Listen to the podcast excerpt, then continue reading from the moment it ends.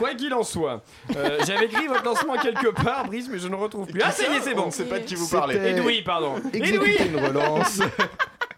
Edoui Gros gros level ce soir Votre volonté de vous démarquer va jusqu'au choix de vos sujets, un peu en retrait de l'affaire Fillon, puisque vous parlez d'Europe.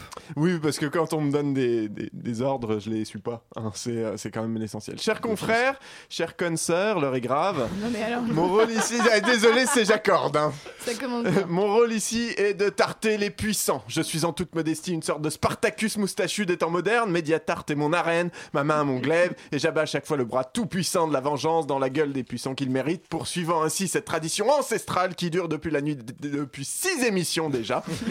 Pourtant aujourd'hui, c'est dans ta tronche, cher auditeur, chère auditrice, qu'il va filer ce cette tarte. Ouais, J'avais rien écrit, mais pas tout de suite. Non, parce que j'ai relu Dolto, apparemment il faut expliquer pourquoi avant de te corriger le bulbe si on veut que ça rentre. En gros, on place le clou avant de taper avec le marteau, et c'est vrai que dit comme ça, en fait, ça paraît assez logique. Et là, tu te demandes, affolé et anxieux, le front moite, les mains tremblantes, transi de stupeur, pris soudain d'un vertige anxiogène, tu te demandes ce que tu as fait pour mériter mon courroux. Tu me connais, je ne suis pas homme à tourner autour du terme générique désignant des vases ou des récipients à anse, ni à brosser dans le sens du poil. Bref, ne me mens pas, car je sais que tu es, je le lis en toi comme dans un livre ouvert, tu es pro-européen. Ah, le vilain mot. Oh non, ne rougis pas, n'aie pas peur, ce n'est pas grave, ça se soigne, et en vérité, ce n'est pas ta faute. Tu es né comme ça. Tu passes tes week-ends à Berlin, tu vas à des concerts à Barcelone, tu te bourres la gueule à Bruxelles et que tu kiffes manger sur une terrasse à Rome. Tu te rappelles de l'existence des frontières quand tu te prends un long courrier pour un road trip aux USA ou te payer l'exotisme dont tu rêvais pendant trois semaines au Vietnam. Oh, c'est fou comme c'est des paysans, tu te dis en revenant, alors que quand tu squattes Vienne, tu prends juste la princesse Sissi.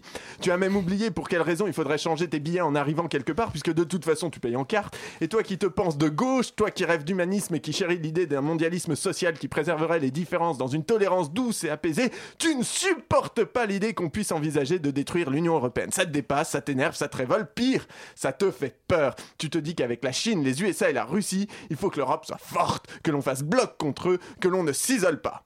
Et je me le dis aussi. On se le dit. Enfin, on nous le dit. Parce qu'on a bien envie que tu ne la questionnes pas, cette Europe.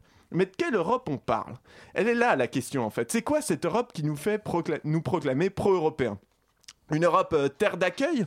Alors l'Union européenne vient d'accorder 200 millions d'euros à la Libye pour l'aider à empêcher les migrants de mettre les voiles vers nos côtes. Niveau humanisme, il y a du gros gros level.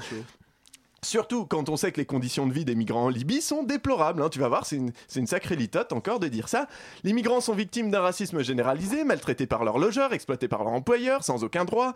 Une note adressée au ministère des Affaires étrangères allemand par un de ses ambassadeurs affirme que c'est, je cite, pire que des camps de concentration. Et c'est un Bosch qui dit ça Un article de Die Welt fait état d'actes de torture, de viol, d'exécution sommaire. Dans un centre de rétention en particulier, des migrants seraient régulièrement butés pour faire de la place aux nouveaux arrivants.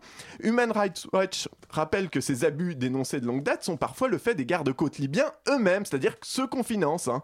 Pour le coup, on serait presque tenté de leur envoyer Pénélope Fillon pour que leur job devienne un peu moins tangible. Et la réponse européenne, eh ben, c'est de faire passer des lois pour permettre de dispatcher ceux qui passeraient quand même entre les mailles du filet vers des pays hors Union européenne en attendant de régler leur cas.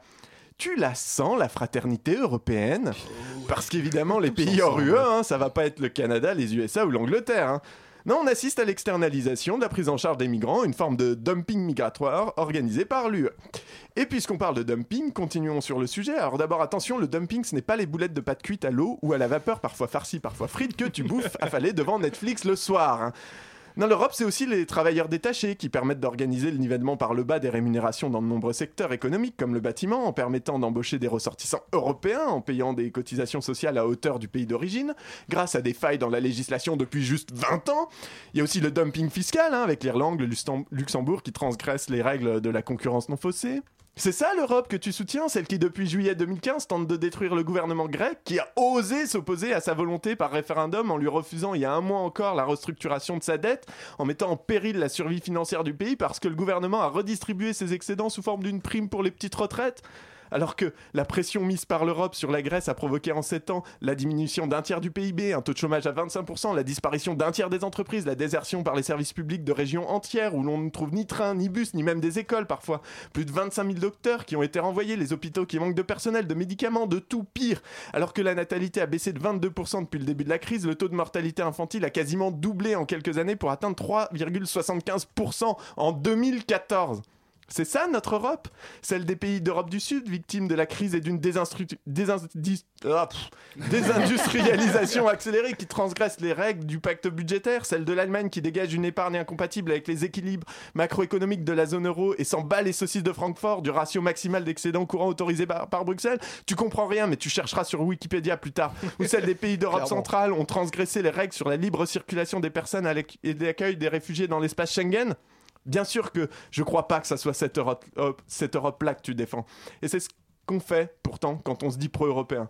Alors c'est sûr, c'est pas très agréable hein, de se faire traiter de bobo qui n'a pas envie de changer de soupe pour avec le B à Berlin-Est ni de montrer son passeport pour boire une bière belge.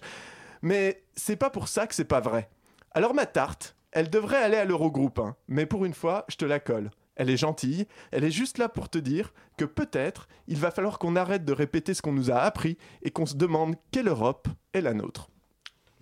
Merci, merci Louis. J'ai eu un petit frisson. Ah oui, ça a mis encore la bonne ambiance. moi, perso. C'est vrai. On salue les quatre auditeurs qui ne se sont pas pendus. c'est ça. Clairement. Et on encourage euh, les autres à le faire. Et, on les invite à attendre le journal euh, d'Anne-Claire Poutré qui va bientôt commencer juste après une pause musicale. ne vous pendez pas.